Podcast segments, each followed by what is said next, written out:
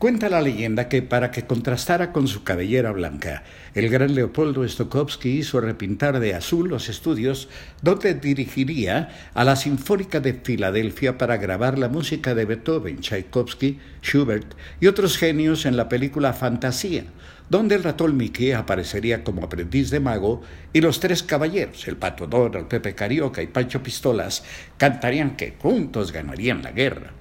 La Segunda Gran Guerra era 1940 y la película Fantasía fue un portento cinematográfico, pero un fracaso de taquilla que dejó casi en bancarrota a los estudios Disney. Un año después, los animadores de Disney dibujaron la historia de Dumbo, el pequeño elefante amigo de Timothy, un ratoncito que le convence de que con sus enormes orejas, que eran la burla de todos, podría volar y convertirse en personaje y reunirse con su madre que había sido separada cuando por defenderlo agredió a un grupo de jóvenes rufianes que se burlaban precisamente por lo enorme de las orejas. La película de Dumbo, Pontito en inglés, fue el éxito de taquilla más grande que Disney había tenido hasta entonces. Pese a que solo duraba una hora y cuatro minutos, metió 1.8 millones de dólares a la taquilla y salvó a los estudios. Fue la primera que pasó por televisión y la primera, por cierto, que se vendió en video.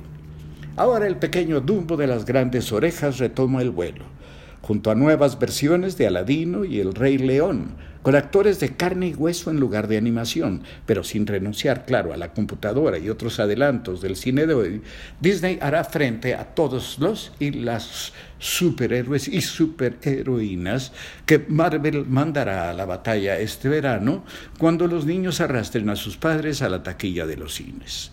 Creo que en esta batalla el pequeño Dumbo hará un buen papel. Su historia fue puesta en manos de un director extraño, alguna vez despedido por Disney, especialista en relatar cuentos y manejar personajes extraños que, precisamente en sus diferencias con los demás encuentran aquello que los hace extraordinarios y felices. Tim Burton, que dirigió esa hermosa cinta El Gran Pez, lo mismo que el joven Manos de Tijera y Charlie, la fábrica de chocolates, deja que la historia del elefantito fluya y que los personajes se diviertan.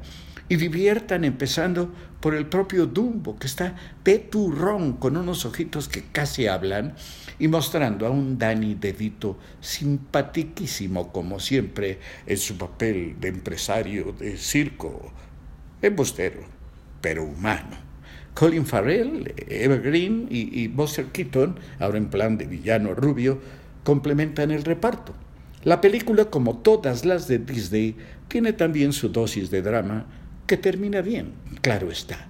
La verdad, a mí me divirtió. Ojalá le ocurra lo mismo cuando lo arrastren a la taquilla sus hijos. O, cuando vaya usted solo, simplemente para divertirse, que como está la cosa, hombre, pues ya es bastante.